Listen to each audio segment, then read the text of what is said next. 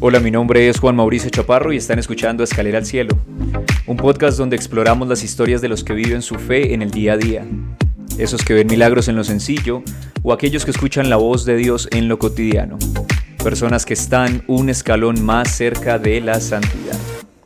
Bienvenidos. Bueno, hola a todos, bienvenidos a este nuevo capítulo del podcast Escalera al Cielo. El día de hoy tenemos a Juan David Ulloa, un invitado muy especial para mí y para todos. Eh, es una persona que me ha acompañado mucho en este camino de fe, que me ha guiado, que me ha acompañado. Y hoy viene a compartir una parte de su historia con ustedes, una parte de su vida de fe, de su vida también personal. Eh, esperamos que, que todos la reciban con mucho amor. Juan David, bienvenido. Muchas gracias, Chaparrito. Te agradezco por esta invitación y muy contento de estar acá. Chévere. Eh, bueno, Juan David es un joven de 26, 27 años. 27 años. 27 ya. Hace parte de el MMC en este momento. Ahorita me enteré de una bomba que ahorita nos va a contar, ¿no? Pero, pero hace parte del MMC. Si quieres, arranquemos por ahí, como hablamos un poquito del movimiento del cual haces parte. Bueno, eh, efectivamente, eh, yo pertenezco desde hace alrededor de unos cuatro años al movimiento de vida cristiana, eh, el MBC, por sus siglas, aquí en, en la ciudad de Bogotá. Eh, el movimiento es un, como su nombre lo indica, es un movimiento eclesial que agrupa personas de todas las edades y de distintos estados de vida, hombres y mujeres, que de alguna manera buscan entregar su vida al servicio del Señor, eh, hacer apostolado y, y encaminar su vida hacia la santidad, bajo una espiritualidad muy concreta, que es la espiritualidad sodality. Espiritualidad sodality, claro. Súper bien. El, es una espiritualidad con la cual yo también me sentí muy identificado y por eso también terminé acá. Eh, yo creo que una de las características de los sodalites es lo que tú mencionabas ahorita del apostolado, como la, la principal. Así es, Sí. correcto. Súper chévere. Juanda, eh, ¿en qué momento Juan David decide iniciar este camino de fe? Hablemos un poquito de eso. Uf, bueno, eh, tal vez empezaría diciendo que no es una decisión que, que toma Juan David propiamente, ¿no? Eh, la iniciativa yo creo que es divina, sin duda. Hubo una época de mi vida, hace ya varios años, donde yo estuve distante de la fe, cuando estaba en el colegio más o menos, y, y de alguna manera yo en el colegio me jactaba después de empezar mis cursos de filosofía, eh, cuando estaba en décimo, de, de ser un fuerte crítico de la religión, especialmente de la fe católica. Eh, digamos, planteando argumentos, en mi parecer, pues en aquel entonces, lógicos sobre la inexistencia de Dios y planteando tal vez una, una controversia muy grande entre fe y razón y mirando pues la incompatibilidad que existe entre ambas. Eh, como te digo, pensamiento de aquel entonces. Em, y esto me llevaba pues a, a- a ser incluso ofensivo con mis comentarios, a, a lastimar a personas que pues sí creían y, tenían su fe, eh, a ridiculizarlas, a de alguna manera no mostrar un, un más mínimo sentido de respeto por, por estas personas y por sus creencias. Mi conversión fuerte, y, aquí hablo de conversión en el sentido de eh, abrirme a la experiencia de fe y, y empezar pues un camino que ha sido fascinante hasta el día de hoy, se da un poco más adelante cuando ya empiezo la universidad y, y luego de tocar fondo en mi vida y de mirar cómo había distintas cosas que no andaban bien a nivel familiar, a nivel de mis amigos, a nivel personal, eh, me abro sí de- a través de un método muy racional a la, a la posibilidad de creer en Dios, pensando que era estúpido, en el literal sentido de la palabra, em, pretender obtener un resultado distinto aplicando el mismo método. Un poco bajo un planteamiento, creo que es de, de Einstein, el que, el que definía la estupidez de esa manera. Ok, ok. Y, Sí, hay una frase muy famosa de él que dice que, eh, que, uno, pre- que uno pretende cambiar los resultados y va a seguir haciendo lo mismo. Así es, Sí, exactamente. Y, y yo dije, ya, ¿cuál es esa constante, digamos, que yo de alguna manera veo presente en mi vida a lo largo de mi historia y veía que era el que Dios no estaba presente? o al menos yo lo entendía de esa manera. Y digo, está bien, ¿qué puede pasar si es que me abro a la experiencia de Dios? O sea, ¿cuál, ¿cuál, sería como la consecuencia más grande o negativa que puede derivarse de todo esto? Mm, y de verdad hice el ejercicio de pensarlo. ¿Qué puede ser? ¿Qué puede ser?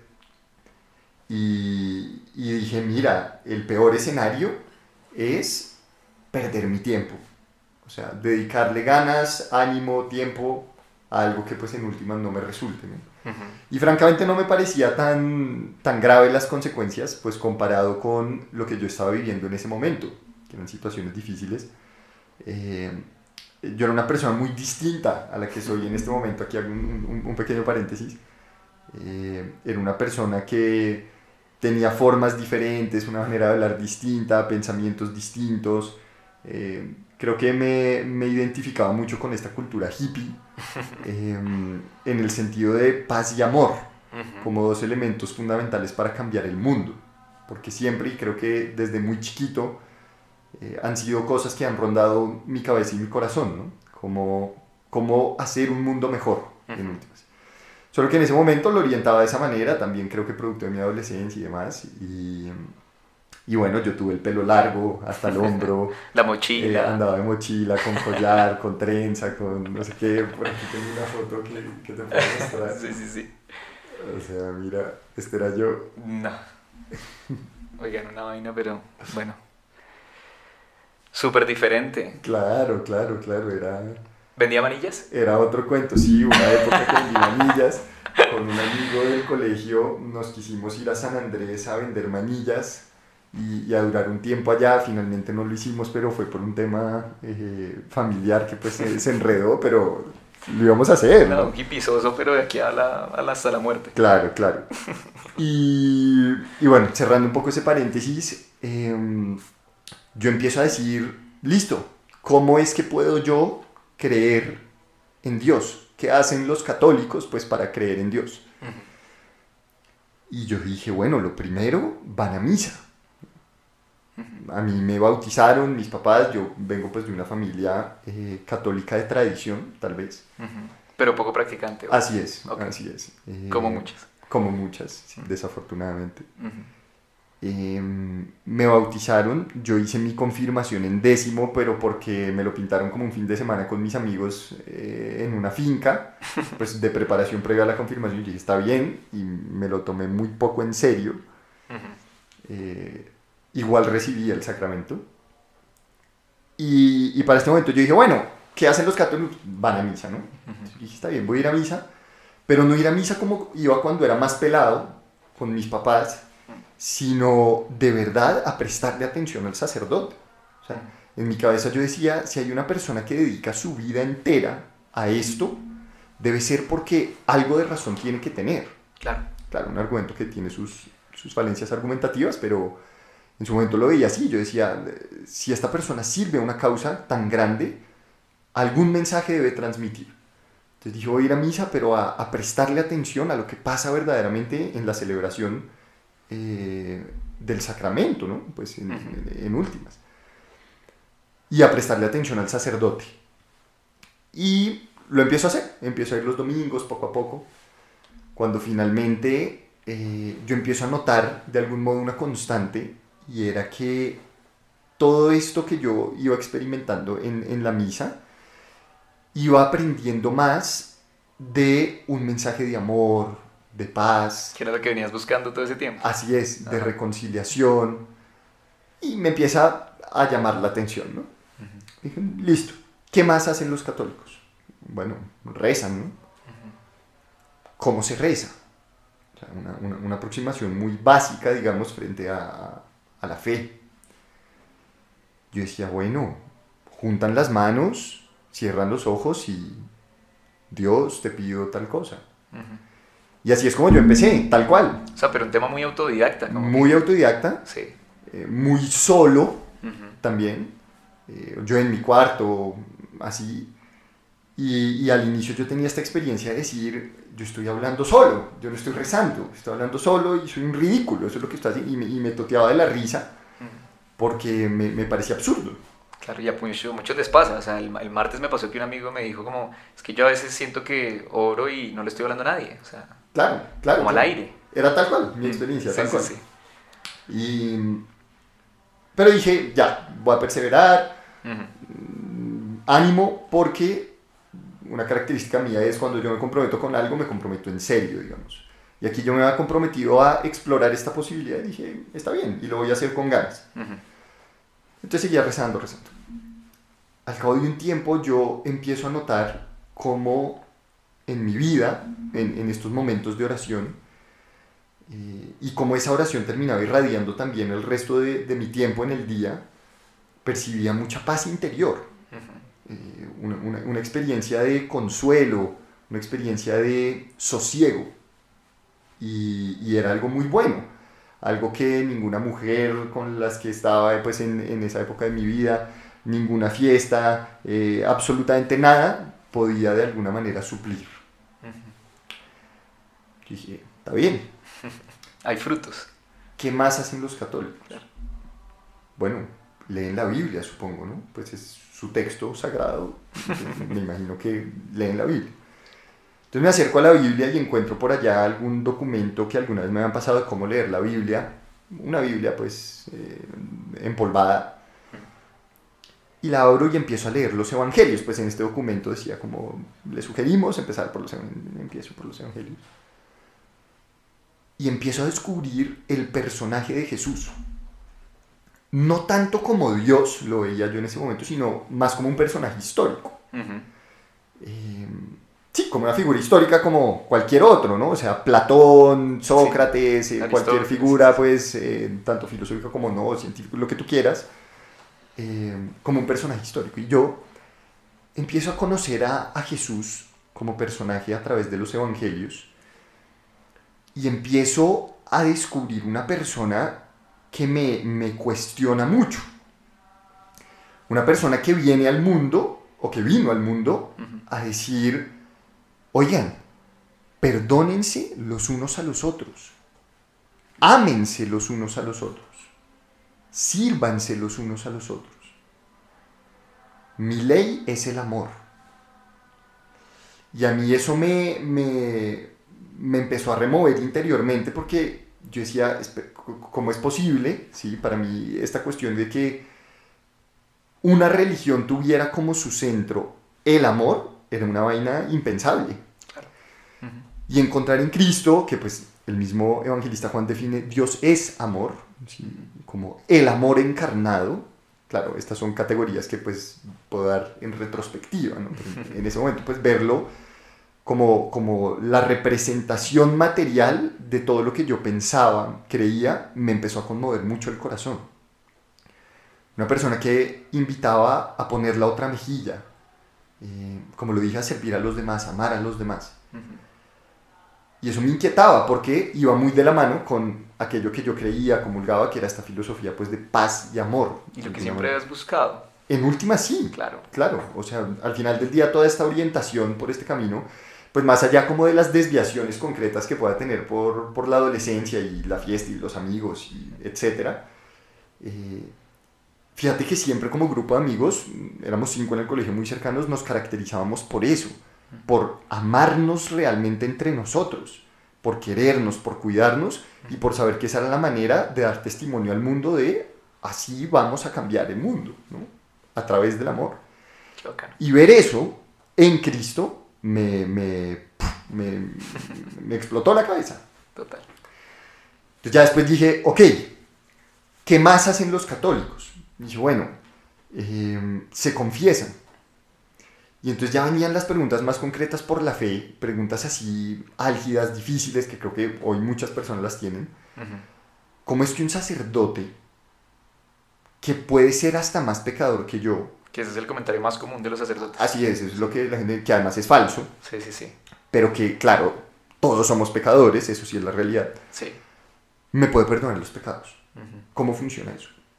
no me cabe en la cabeza. Pues qué mejor manera de acercarme al sacramento de la confesión. Que confesando.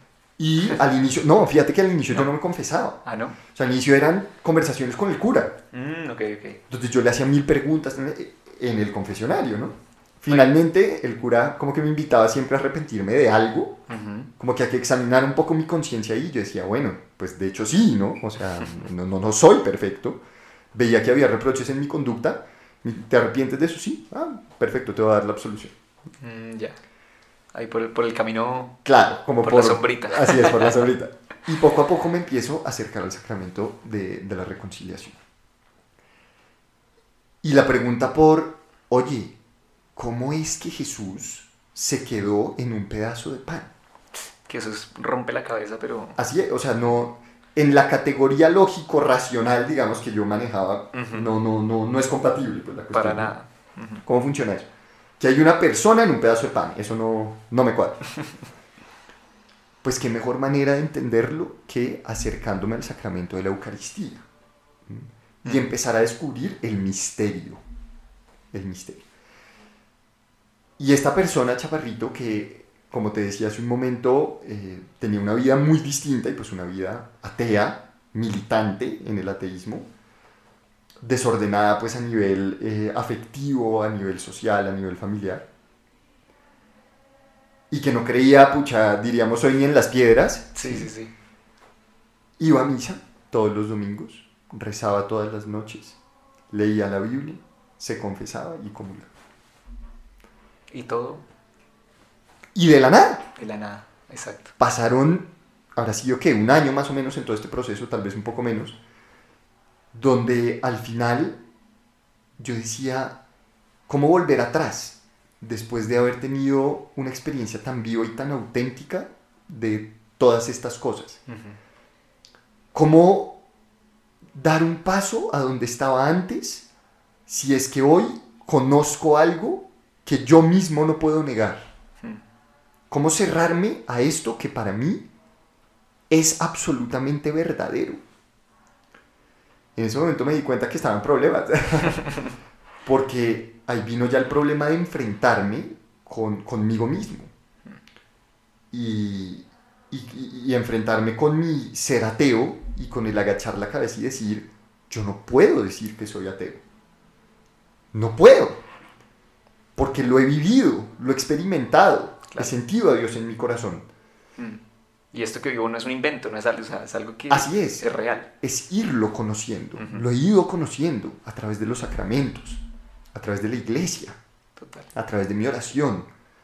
Y ya sencillamente llegó un punto donde no, no, no, no podía negarlo. Ujú. De ahí entonces empiezo como un camino de, de apertura pues a la fe y ese es como mi, mi gran proceso de conversión de alguna manera. Eh, y donde ya empiezo a decir, bueno, yo quiero vivir eso a lo que invita Jesús de manera muy concreta en el mundo. ¿Cómo lo puedo hacer? ¿Cómo puedo yo servirle a los demás? ¿Cómo puedo yo amar?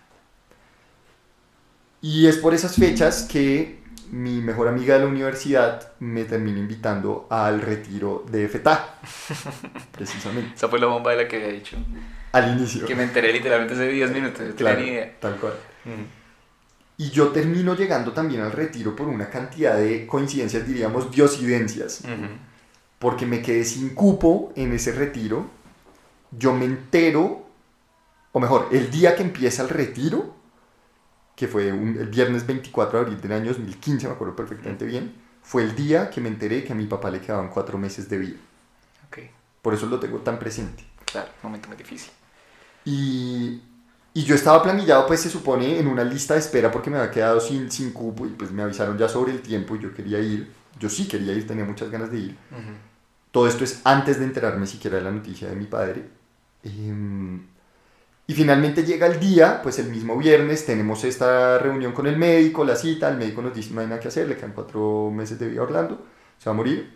Te puedo decir que ha sido el día más triste de mi vida, sin duda alguna, hasta, hasta, hasta hoy. ¿no? De ahí nos fuimos para la casa, yo estaba devastado, interiormente estaba destruido. Y un amigo me llamó y me dijo, camine, salgamos a tomarnos una cerveza, vamos a jugar billar. Le dije, vamos, me servía bien pues la distracción. Claro.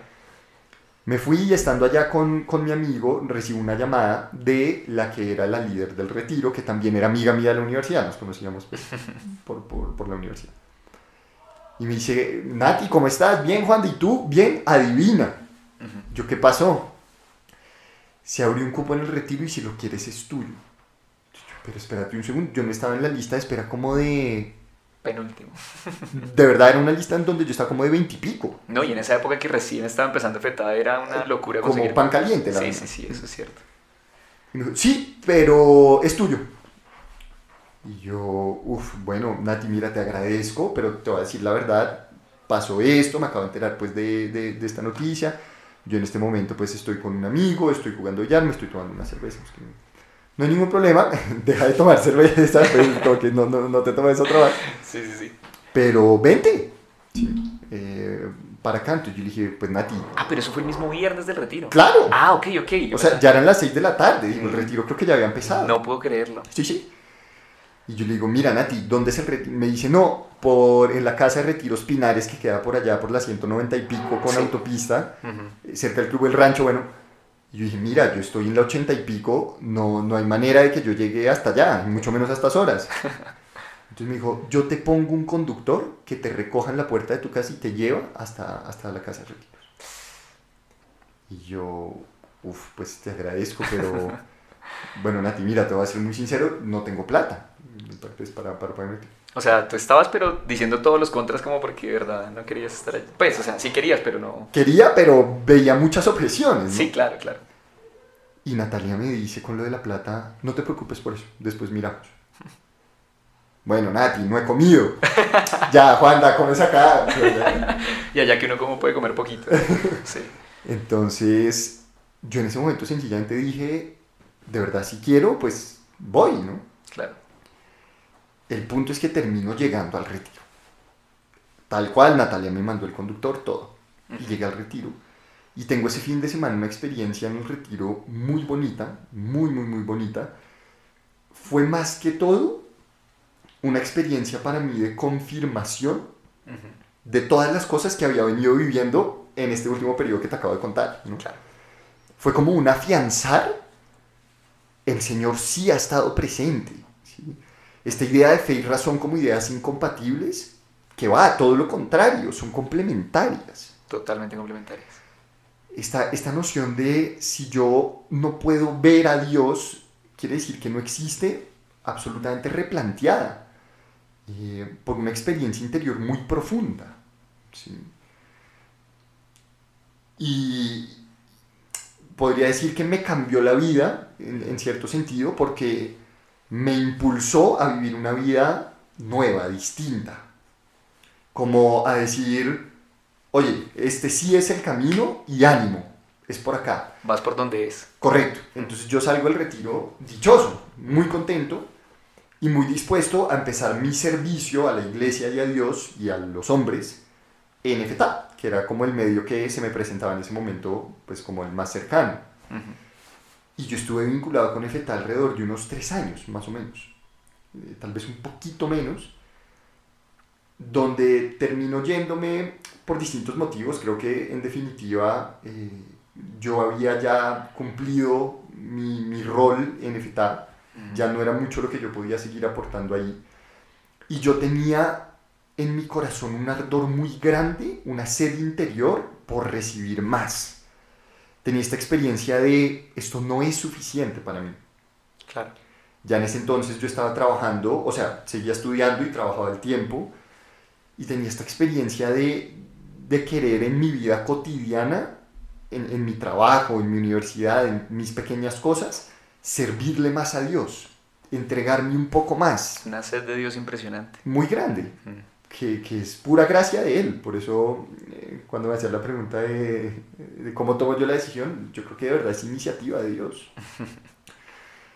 Y, y en el marco de todo esto, ya empieza es un cuestionamiento por mi propia vocación. Porque yo empiezo a notar que las personas que me rodeaban, que se supone que estaban en la misma nota que yo, pues no vivían tan lo mismo que yo. Yo lo vivía de una manera diferente, como con una particularidad distinta.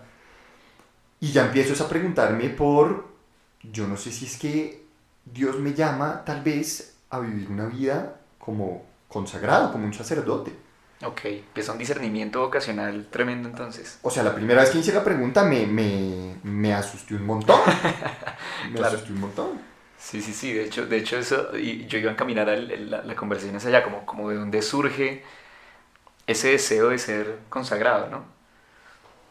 Que es algo tremendo, o sea, es una decisión tremenda. Claro, que, disculpa si me, extendí un poco. No, no, no, no, no, está bien, está bien. Pero, mm, claro, está conectado, ¿no? Está conectado. Todo esto completamente. Está conectado. Entonces yo llego em, y la primera vez que yo me hago esta pregunta en mi cabeza, mi cabeza es como si hubiera hecho control al suprimir. Porque yo dije, no hay posibilidad alguna, o sea, no hay peligro de que yo termine como cura.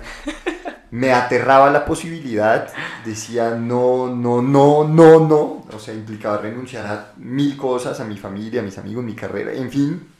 O sea, yo sencillamente no estoy dispuesto. Pero no podía negar que la pregunta, pues, sí se me había cruzado por la cabeza y la había meditado en mi corazón. Y un buen día, al finalizar la misa de la parroquia donde yo asistía en ese momento, que era Santa Gema Galgani, se me acerca el, el, el padre que celebró la misa ese día, que a quien yo ya conocía, es el padre Andrés Díaz, un padre muy querido, y, y, hablando con él, Juan David, ¿cómo estás? No sé qué, nos pusimos a conversar y él me dice, oye, ¿tú has pensado en ser sacerdote? De la nada, chaparrito. ¿Y tú nunca habías tocado el tema con él? No, no, no, jamás, jamás, jamás. Él me veía pues en misa, los, los, domingos. Sí, sí, sí. Pero jamás. Sí me conocía y sí habíamos cruzado un par de palabras, pero nunca habíamos tocado pues el tema ocasional ni nada de eso. Y yo le digo, no, padre, está loco. ¿Qué le pasa? no, no, no. Claro. Eh, pero nervioso en el fondo, ¿no? O sea, muy, muy, muy asustado. eh, me dice, ¿tú qué estás estudiando? Te dije, mira, yo estudio Derecho. Le conté un poco. Y me dijo, ah, bueno, piénsalo. No, no descartes pues igual esa posibilidad. Yo dije, pues padre, gracias, pero, pero pues no. No, y deja aún más la duda porque llegó de la nada. Claro, llegó de la nada, llegó de la nada. Bueno, así pasó. Por esas fechas, el párroco de, de Santa Gema, que es el padre Martín Gil, todavía lo es, eh, también me conocía. Pues, como párroco, pues me conocía. Y él un día se me acercó también y me dijo, Juan David, a mí me gustaría que tú conocieras a un amigo mío eh, que creo que te puede hacer bien. Pues él está dentro de un grupo pues de católicos y no, me contó una cuestión muy por encimita. Y yo dije, está bien. Pues es que me puso en contacto con esta persona em, que se llama Raimundo. y eh, resulta que Raimundo, pues, pertenece al MBC. En ese entonces yo me puse en contacto con él por primera vez, fui al centro pastoral em, y pues llegué, tuve una conversación con él, él me mostró un poco la casa pues del MBC, cómo funcionaba, me explicó los proyectos, todo lo que hacían. Tuve un diálogo personal con él muy chévere y me dijo, viejo, aquí están las puertas abiertas, cuando quiera venir, bienvenido. Yo pues me mostré agradecido, gracias, nunca más volví. Okay. No porque me hubiera generado rechazo, nada, no porque, no, sencillamente como que no, no empataba conmigo. Sí, como. Listo. ¿Y aparte tú habías escuchado alguna vez del MBC? No, nunca, jamás, jamás. Yo no tenía ni idea que era el MBC. Okay. Así pasó, pasaron varios meses, yo seguí con mi vida, universidad, trabajo, no sé qué. Y por esas fechas me invitaron a participar de un retiro en EFETA Medellín okay. como servidor, entonces yo fui pues a apoyar la, la logística pues del retiro, todo esto. Y allá conocí y me hice muy amigo del el padre que estaba acompañando ese retiro, que es el, el, padre Felipe Agudelo, el padre Pipe. Un cura muy joven, contemporáneo, y, y yo creo que por eso hicimos clic. Sí. Y en el retiro tuvimos mil conversaciones, fue lo máximo. Y bueno, forjamos una linda amistad, se acabó el retiro, yo le comenté pues que yo estaba estudiando Derecho en la Javeriana, no sé qué, y él me decía que él estaba llevando todavía unos cursos en la Universidad Javeriana. ah, bueno. Punto es que a raíz de eso inició una amistad y cuando él venía a Bogotá, me llamaba y me decía, Juanda, veámonos, tomémonos un café, no sé qué, y compartimos varias reuniones bajo esta modalidad, ¿no? Y en una de esas, recuerdo bien, estábamos en, en, en la universidad tomándonos, comiéndonos un helado, y el padre Pipe me dice, Juanda, ¿tú has contemplado empezar un proceso de discernimiento vocacional? Entonces yo lo miro, porque sí había rondado mi cabeza pues, la pregunta, yo le digo, padre, ¿por qué me pregunta eso? Entonces me dice, porque yo creo que lo necesitas. Y yo le digo, pues padre, sí, o sea, a ver, le conté la experiencia que había tenido con el padre Andrés, todo esto. Le dije, mire, yo le mentiría si le dijera que no me echó la pregunta por, por la posibilidad del sacerdocio, pero francamente me, me aterra esa posibilidad y, y, pues no. Y en el marco de la conversación me convencí de la importancia de un proceso de discernimiento y de cómo al final del día el proceso de discernimiento busca responder a la vocación que el Señor ha grabado en el corazón de cada uno. Claro.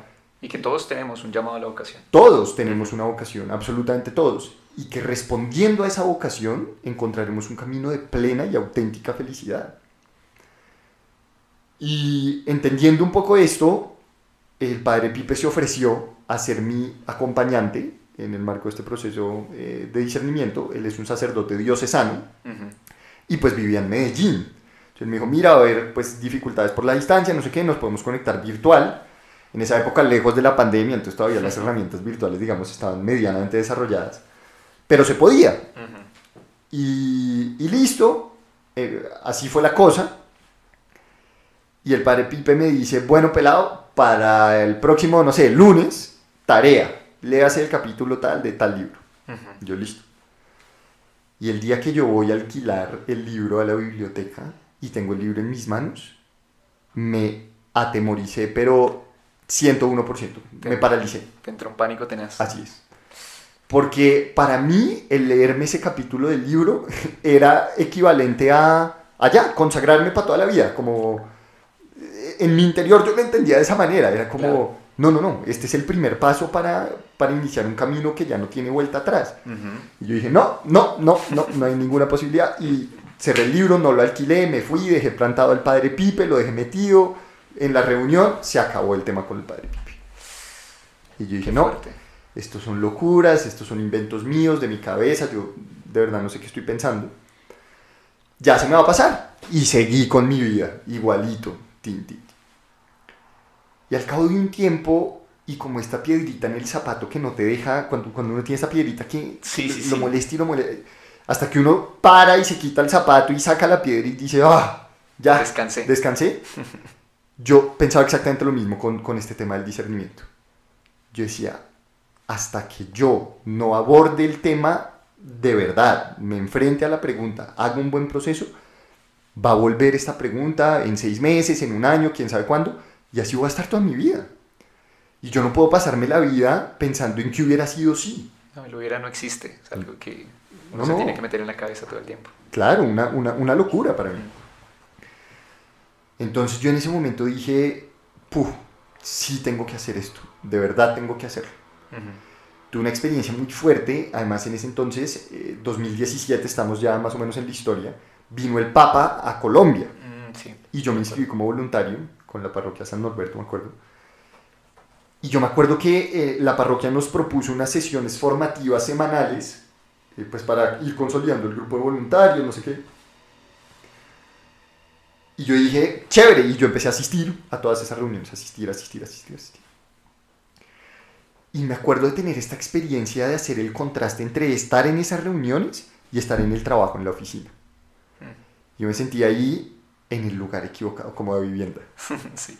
Tal cual, en el lugar equivocado. Empezaste a ver dónde te sentías más pleno. Claro, o sea, yo decía, cuando estaba en la oficina, ¿yo qué hago acá? Y no porque fuera algo malo, porque a mí me gustaba mi trabajo, y de hecho, o sea, mi, carrera me parecía chévere y, yo era muy feliz haciendo lo que hacía.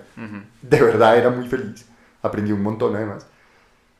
Pero para mí no había punto de comparación frente a esta reunión de los martes, creo que era, en la parroquia, donde tenía chance de aprender más de Dios, conocer a otra gente que quiere vivir lo mismo que yo, la fe, servirle a la iglesia. O sea, yo sopesaba estas dos cosas y decía, no, no, para mí no hay duda. Claro. Eso me impulsó mucho también a decir, yo tengo de verdad que hacer este proceso, tengo que hacerlo. Y cuando se te mete en la cabeza no te lo saca nadie. Se metió en la cabeza, así es.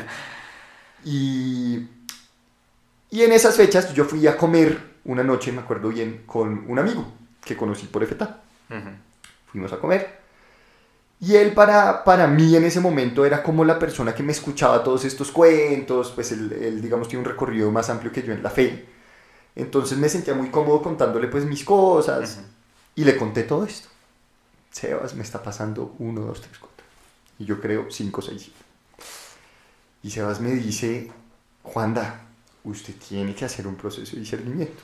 Y yo dije, mire, yo sé que sí. ¿Con quién? ¿Cómo? Porque le conté lo del padre Andrés, le conté lo del padre Pipe. ¿no? ¿Cómo? Mire, si quiere yo le doy el teléfono de una persona, pues que lo pueda ayudar eh, a hacer pues un, un buen proceso de discernimiento, que es de hecho el lugar donde yo hice mi propio proceso de discernimiento. Y él lo había hecho y... Y discernió al matrimonio. Al matrimonio, Así, ok. en este momento tiene su novia ahora. Ujú, Y yo, bueno, le agradezco. Y, y me pasó el número ahí mismo. Y entonces yo miro, Raimundo Langevin. me pasa. Segundo llamado. Y yo digo, Raimundo, a mí este nombre me suena. Claro. Pues cuántos Raimundos conoce uno en la vida, ¿me entiendes? Y Langevin, uno. ¿sí? Con seguridad. Sí, claro. Y entonces yo le dije, oiga, venga, Sebas, este es un man bonito, no sé qué. Y me dijo, sí, claro, ¿usted cómo lo conoce? Y yo le conté. Me dijo, no lo puedo creer. Y yo, claro. Pues resulta que era el mismo Raimundo eh, con el que había conversado tres años atrás o dos años y Que pico te había mostrado la casa, que te que me había. El mismo. Entonces yo lo llamé y resulta que Raimundo se acordaba de mí. Y el punto es que le dije, viejo, reunámonos, esto ya fue Pascua del 18. Y me dijo, listo, hágale. Y nos reunimos. Y yo me acuerdo que en esa reunión, pues nos saludamos, ¿qué más? No sé qué, él se acordaba. Yo también me acordaba de él. Y yo fui al grano. Y yo le dije, viejo, yo necesito que usted me ayude a definir si el Señor me está llamando a ser cura o no. Así. Muy serio. Y él me mira como con... Como él mira. Como con incredulidad. Sí, sí. Y me dice, y me hace una pregunta, me dice, ¿usted sabe lo que es la vida cristiana? Uf. Entonces yo le digo, sí, claro. Y me dice, ¿qué es la vida cristiana? Y yo lo miro y le digo, pues, viejo, ir a misa, pues Sí, no. lo, lo que has, lo que has venido haciendo todo este tiempo. O sea, ¿qué más es la vida cristiana? Ir a misa, confesarse, tal vez. El man se, se ríe, Ujú. eh, pues claro, ante la, ante la insuficiencia pues, de la respuesta, ¿no? Una respuesta muy vaga. Y me dice, le propongo algo. Le propongo que antes de preguntarse por su vocación particular a la vida consagrada, se pregunte primero por una vocación universal a la que estamos llamados todos los cristianos, que es aquella de la santidad Tremendo. y que empiece a descubrir la riqueza que hay en lo que significa ser cristiano, de verdad. Y ahí usted se va a dar cuenta cómo poco a poco la pregunta por su vocación particular irá hallando su lugar. ¿Le parece? Y yo le dije, me parece, estoy de acuerdo. Y ahí empezó el camino de empezar a conocer mucho más de la fe. ¿Cómo? En el movimiento. Me, me demoré no sé cuántos minutos en llegar aquí, pero así es como yo llego al movimiento. Es en el marco de, de este acompañamiento, digamos, que, que Raimundo me empieza a, dar a mí, que yo empiezo a conocer más el MBC, empiezo a conocer la gente, empiezo a conocer la casa, el apostolado que se hace en el MBC. Y empiezo a tener esta experiencia interior de, esto es lo que mi corazón estaba buscando. Ujú. Eso que, por lo que yo me había ido de FETA, que decía, bueno, de alguna manera ya no veo cómo puedo aportar, mi corazón reclama más, lo veía muy concreto en el MBC. O sea, era como, como si me hubiera caído como anillo al dedo, tal cual. Claro. Las personas, el anhelo que yo veía en estas personas por anunciar al Señor, por hacer apostolado, por aprender más de la fe, por cultivar una vida interior sana, verdadera, era una cosa alucinante para mí. Y yo ahí sencillamente confirmé, yo dije, de verdad estoy donde tengo que estar. O Este sea, es mi lugar. este es mi lugar. Ujú. Y ya empecé a conocer a la gente, me empecé a involucrar con un montón de cosas. Ya para ese momento había terminado materias en la universidad, entonces tuve seis meses medianamente libres mientras presentaba mis, mis preparatorios, mis exámenes. Y, y, fueron seis meses donde me dediqué enteramente al apostolado con el movimiento, a, las varias cosas que había aquí, retiros, convivencias, congresos de jóvenes, eh, cursos, de todo, ¿no? Empecé a asistir con frecuencia a las misas, a la exposición del Santísimo, a conocer pues también a, a, a la comunidad de consagrados que acompaña toda la misión del movimiento del MBC, que es la comunidad a la que pertenezco hoy, ¿no? El Sodalicio. El Sodalicio. Así es. Qué interesante, Juanda. Qué vaina tan loca porque es, o sea, por más que te, tra te trataste como de pronto a de, no lo diría desviar, pero sí de pronto tomar un camino paralelo, te trajo al mismo punto, te trajo al mismo punto que te había hecho desde un principio y, y yo creo que eso tiene solo una respuesta y es Dios, ¿no? Que es el que nos llama a donde Él nos tiene, nos tiene que poner, mejor dicho, a donde Él nos quiere. Totalmente. Esto me imagino que trajo muchas, pues muchas no, pero sí de pronto algunas dificultades, como cómo lo tomó tu familia, mm. tu mamá. ¿Qué me dices de eso?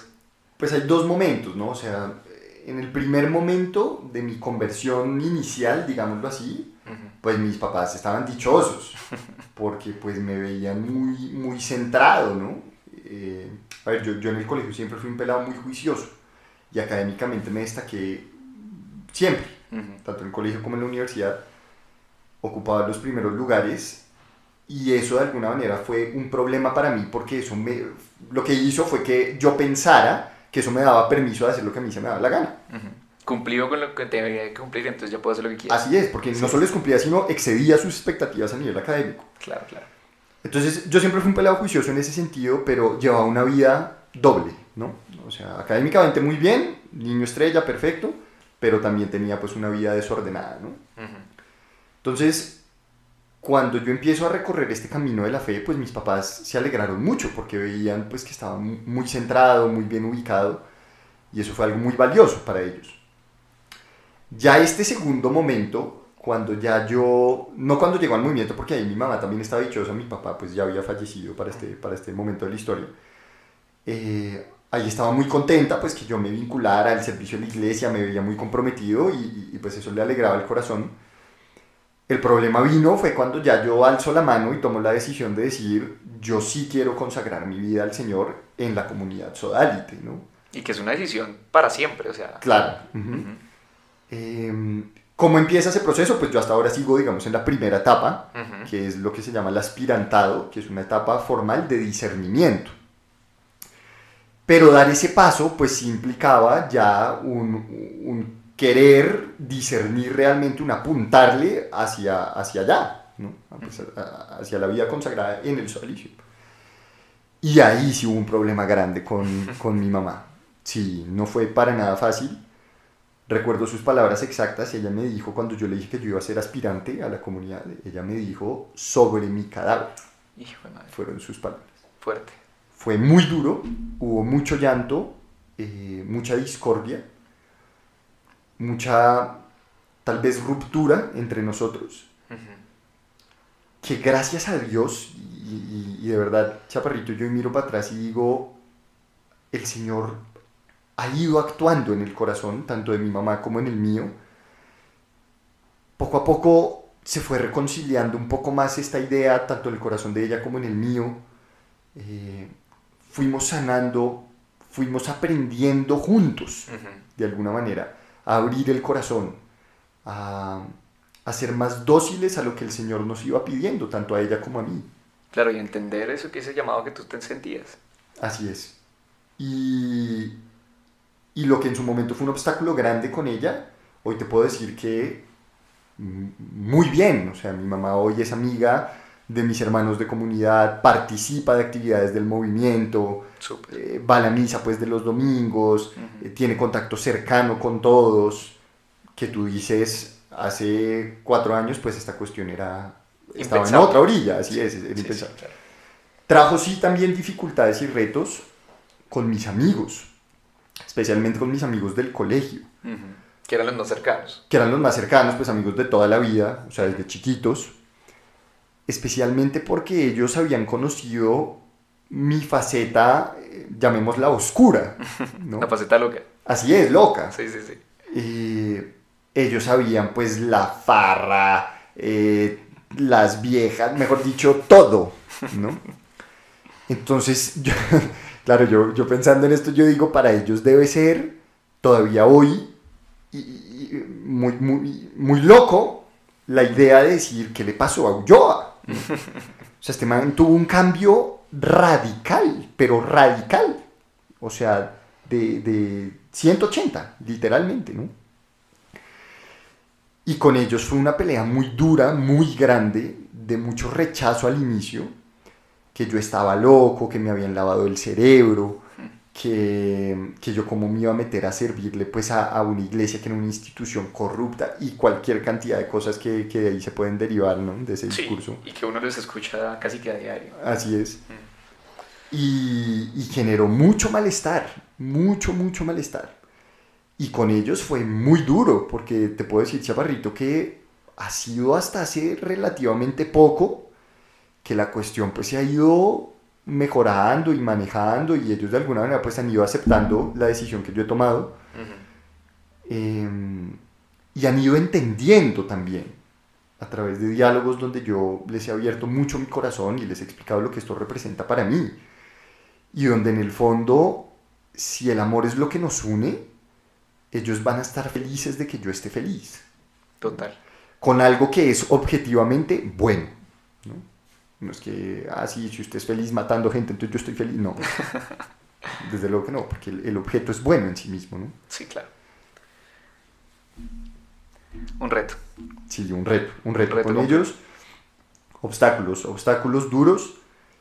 Eh, uno podría decir ya también para este momento de la historia, obstáculo grande eh, a nivel de los ojos del mundo, que, porque te prometo que para mí ha sido una entrega muy alegre. Ya ir soltando cosas en el marco del camino, ¿no?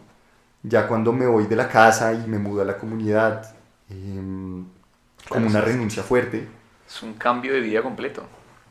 absoluto, absoluto, un, un cambio de vida absoluto, donde, claro, pues implica ya entrar en una dinámica de vida distinta, completamente distinta. Más adelante, el tema de la renuncia a- al trabajo, ya cuando suelto mi trabajo como abogado, yo trabajé en la Corte Suprema tres años y pico, un muy buen puesto, y soltarlo por dedicarme enteramente al apostolado, ¿no? y, y por decir, bueno, es que yo le quiero dedicar mi vida a esto. Y lo que eso conlleva, ¿no? La, la independencia financiera, que pues también se pierde, em, y la creación de un futuro profesional prometedor, donde sencillamente se lo ofrezco al Señor. Y que son cosas que yo entiendo hoy como, como a los ojos de muchas personas puede ser, estás loco, está loco. O sea, Sí, claro. la tenía clara y, y- y soltó todo. Eso a los ojos de- de- del mundo no se entiende. Pero mi experiencia interior es tan distinta, chaparrito. Una experiencia de, de tanta alegría. De decir, Señor, también esto te lo quiero entregar, también te quiero dar mi vida aquí. Quiero que mi tiempo, mis actividades, mi, todo lo que hay en mi vida, todo lo que me rodea, te sirva solo a ti, Sean solamente para ti. sean solamente tuyos, así Qué es. Entonces han sido renuncias que me han costado, claro, porque cuestan, naturalmente cuestan, ¿no? Soy humano, de carne y hueso, digo. pero que en el fondo producen una experiencia interior de mucha plenitud, de mucha alegría.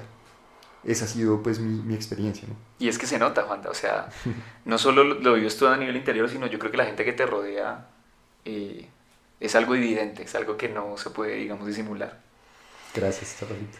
Y hablando de retos, ya como para ir cerrando, em, ¿cuál es el reto que viene ahorita? Nosotros hablábamos que, bueno, tú estás en el tema del apostolado, estás trabajando en un colegio, Así es. em, y yo creo que una de las cosas fundamentales hoy en día es trabajar con pelados, con jóvenes, con niños, y veníamos hablando de eso ahorita precisamente. ¿Cuál es el reto que tú ves más grande, digamos, que, que te gustaría como llegar a través de, de este apostolado? Hmm.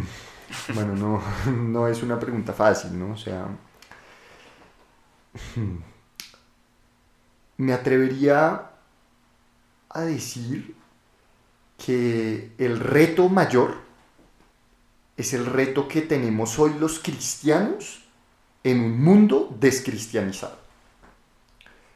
Yo sin duda creo que ese es el reto. Hoy vivimos en un mundo, pues tú sabes bien, y digo, basta alzar la mirada, ¿no? ver las noticias, salir a la calle y te das cuenta eh, el mundo en el que vivimos, donde no hay respeto por la vida, por la dignidad humana, donde se ha querido relativizar eh, hasta las cosas más obvias, objetivas del mundo, como lo que es un hombre y lo que es una mujer, ¿entiendes? Vivimos en un mundo que te vende una serie de criterios y de ideales, ideologías falsas, eh, donde pretenden abarcarte eh, bajo un falso discurso, pues que ahí vas a encontrar tu felicidad, ¿no? Eh, somos de alguna manera hijos de nuestro tiempo, como lo dice este famoso autor católico Chesterton. Em, y yo creo que en general como cristianos tenemos un reto inmenso en medio de una sociedad que necesita vida, necesita humanidad, necesita amor, necesita servicio. Em, y, ahí es el reto de todos. Todos los que somos cristianos estamos llamados a ser testimonio en el mundo, de conversión, testimonio de Cristo en el fondo. Y de ahí, pues teniendo esto como marco de fondo, como contexto, pues entenderás que se derivan una serie de retos adicionales inmensos, ¿no? Claro. Especialmente a nivel de los jóvenes hoy por hoy mi apostolado está muy enfocado a los jóvenes. Eh, como tú bien lo decías, yo estoy trabajando en un colegio eh, como profesor de teología y yo veo no solamente en la dinámica pues, de, la clase, sino en general en, los jóvenes, pues hoy, cómo, cómo sus criterios son otros, cómo, cómo de verdad se mueven en unas coordenadas tan distintas que son las coordenadas que el mundo te ofrece con falsas pretensiones de felicidad, ¿no? Eh, el reto está en poder llegar a sus corazones, en poder de verdad sensibilizarlos, darles un corazón de carne, como lo dice el Salmo, ¿no?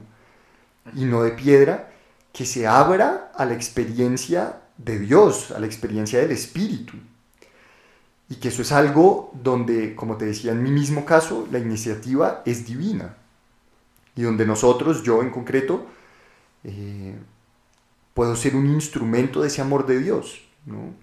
y poder colaborar en la, en la construcción, en la edificación del reino y de la iglesia al final, aquí en la tierra, eh, siendo testimonio yo, por un lado, y, acompañando, alentando, animando, eh, conversando, estando muy de cerca ¿no? con las personas.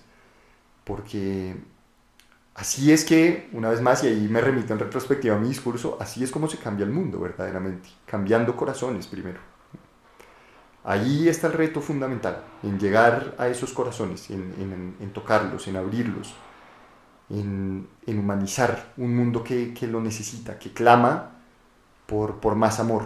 Que está cada vez más ensimismado, que está cada vez más individualista y, y, no pensamos nunca en el otro ni tampoco en entregar eso que, que, Dios nos pide que entreguemos. Así es, y con los retos que eso también conlleva en nuestro tiempo, ¿no? Conversamos hace un momento el tema de las redes sociales, que es eh, en general las nuevas tecnologías, que son un reto inmenso, inmenso, inmenso, pues en, en, el mundo en el que estamos. Em, no tanto por eh, una, una cuestión de exceso o no exceso, que sin duda es un factor, sino más por una cuestión de direccionamiento. ¿De qué manera estas nuevas tecnologías me sirven para edificar, construir, aportar a la persona humana? Si es que ese es el criterio, uno puede encontrar en ellas definitivamente herramientas muy valiosas. Tremendas, sí, sí, sí. Si es que en el fondo el direccionamiento está más en, como tú lo dices, eh, orientado a, al yo, a, ensimismarme a mi propia vanidad o vanagloria, eh, a ir generando en mi interior una cerrazón de mente, de mi corazón y en mi voluntad de entrega, de apertura, de servicio al otro, y de cerrarme sencillamente a, a, una vida plena y que vale la pena y que tiene sentido, una vida que, realmente es hermosa, pues ahí las nuevas tecnologías son, son un gran enemigo, ¿no? Claro.